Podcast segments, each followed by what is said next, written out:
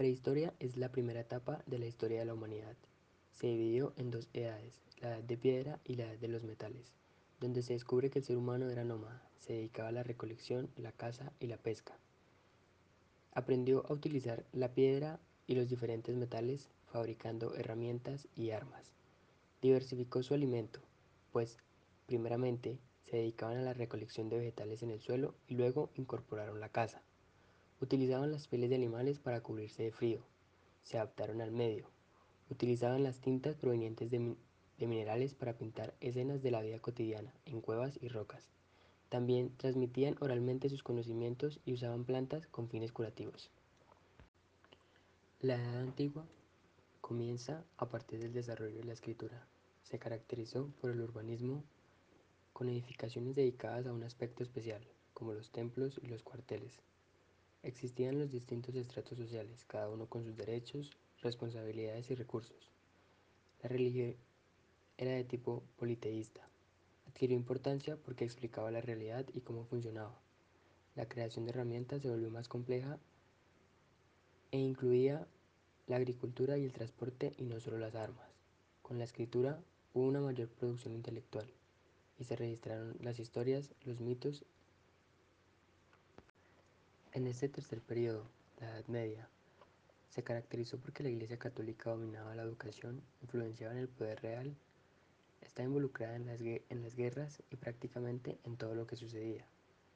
A través de la migración se empezó a fortalecer las ciudades.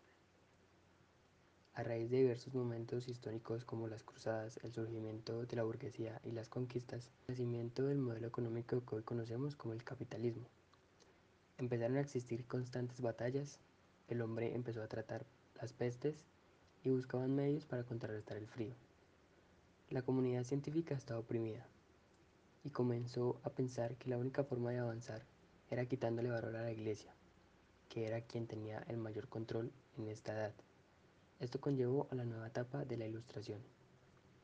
En esta etapa vemos que la investigación se enfocó un poco más en la guerra, en estudiar al enemigo, la geografía y las, armas, dominio y triunfo. Edad Moderna. Esta etapa de la historia está marcada básicamente por tres grandes acontecimientos, los descubrimientos geográficos, el Renacimiento y la Reforma. Esto conllevó a la modificación del estilo de vida. Se influenció la política, la economía y la sociedad en sí. En los descubrimientos geográficos podemos ver la colonización de América, las nuevas rutas marítimas y la ampliación de la comunicación entre los continentes. El, renacimiento es el renacer del saber antiguo, causado por la inversión de grandes cosas como el papel, la imprenta y la brújula. Se desarrolló el comercio y se transformaron las artes, las letras, las ciencias y el pensamiento. La reforma es un movimiento en el cual se busca adaptar las leyes católicas a la nueva época. Se quería desaparecer los abusos de la iglesia medieval se hicieron cambios políticos e intelectuales, se incrementó el nivel de educación. También surgieron los gobiernos centralizados, la monarquía.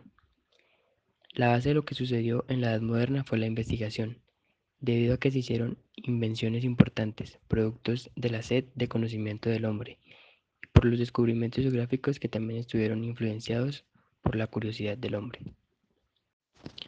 Edad contemporánea. Esta época está marcada por sus inicios en la Ilustración, en donde se comenzó a primar la razón. Había un sentimiento de que las ciencias irían siempre descubriendo nuevas soluciones para los problemas humanos y que la civilización humana progresaría cada año con los nuevos conocimientos adquiridos.